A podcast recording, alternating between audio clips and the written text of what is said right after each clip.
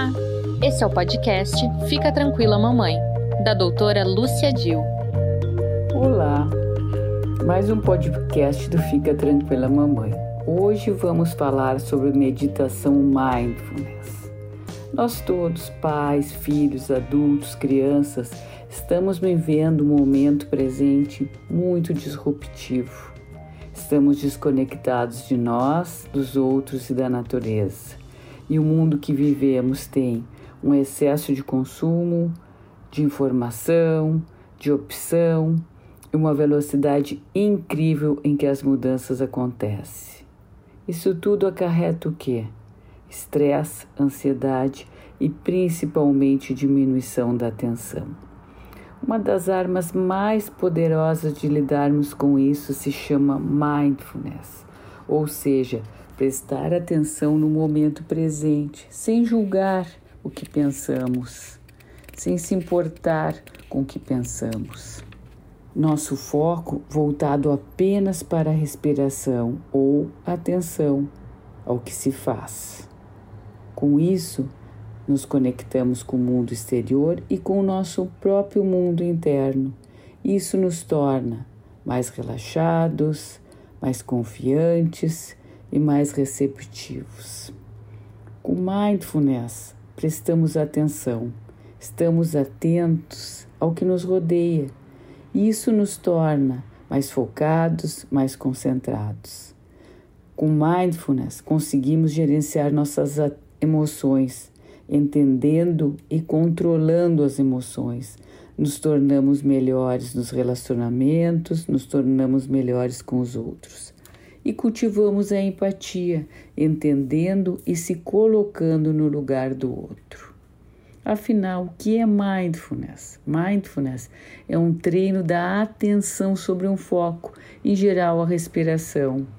E com isso, desenvolvemos a consciência do momento presente, aqui e agora, vendo os fatos como eles são, sem julgar, sem aumentar, trazendo maiores adaptações aos diversos contextos da vida.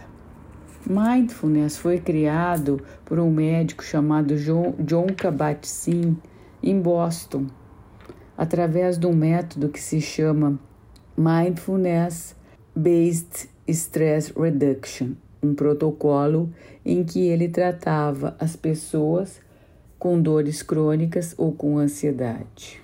E John Kabat-Zinn principalmente nos ensinou que nós não podemos mudar a nossa experiência, ou seja, o que vivemos, mas nós podemos mudar a maneira como nós reagimos à experiência ou a maneira como reagimos às situações com que nos deparamos. Mindfulness, ele nos traz como benefícios uma maior consciência do nosso corpo, com isso, aumentamos a nossa atenção no agora. Mindfulness melhora o nosso controle dos impulsos, aumentando a nossa capacidade de lidar com os pensamentos negativos e provocando uma diminuição do estresse e da ansiedade. E mindfulness principalmente nos faz se colocar no lugar do outro. Tudo isso aumenta a nossa estabilidade, o nosso bem-estar. Quando praticamos o mindfulness, várias áreas no cérebro são ativadas, principalmente as ligadas à memória, à empatia e à atenção. E também potencializamos a neuroplasticidade, que é a capacidade que o cérebro tem de mudar, de aprender e de se reprogramar.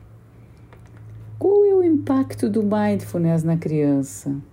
Quando a criança pratica mindfulness, ela aumenta sua atenção na sala de aula. Com isso, ela tem menos distrações e acontece uma redução da hiperatividade ou do déficit de atenção. O mindfulness através do controle dos impulsos, melhora a reatividade da criança, a maneira como ela vai reagir a situações adversas. O mindfulness diminui a violência e aumenta a empatia, com diminuição da agressividade, melhorando o ambiente social. Mindfulness melhora a memória, melhora a criatividade e, com isso, traz um melhor aproveitamento na escola. Quando praticamos a meditação mindfulness nas crianças, as crianças aprendem a ter mais concentração, a diminuir suas distrações, a observar o próprio corpo, as sensações daquele momento e os sentimentos daquele momento, e principalmente a viver em comunidade. Tudo isso leva a uma vida mais saudável, tanto física quanto emocionalmente. Como podemos praticar mindfulness nas crianças? A faixa etária para o começo dessa meditação a partir dos três anos. Sempre lembrar Cada criança tem seu tempo. Às vezes as crianças cansam e nós não podemos forçar. E podemos usar alguns exemplos de exercícios que eu vou dar agora. Por exemplo, exercício da respiração. Sempre os pais devem iniciar deixando as crianças vê-los meditar.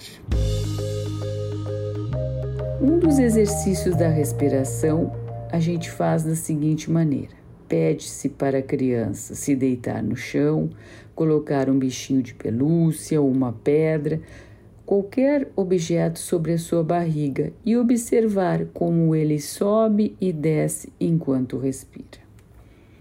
Outro, outro exercício de respiração, podemos dizer para a criança: imagine que você é um balãozinho, um balão, um balão de festa.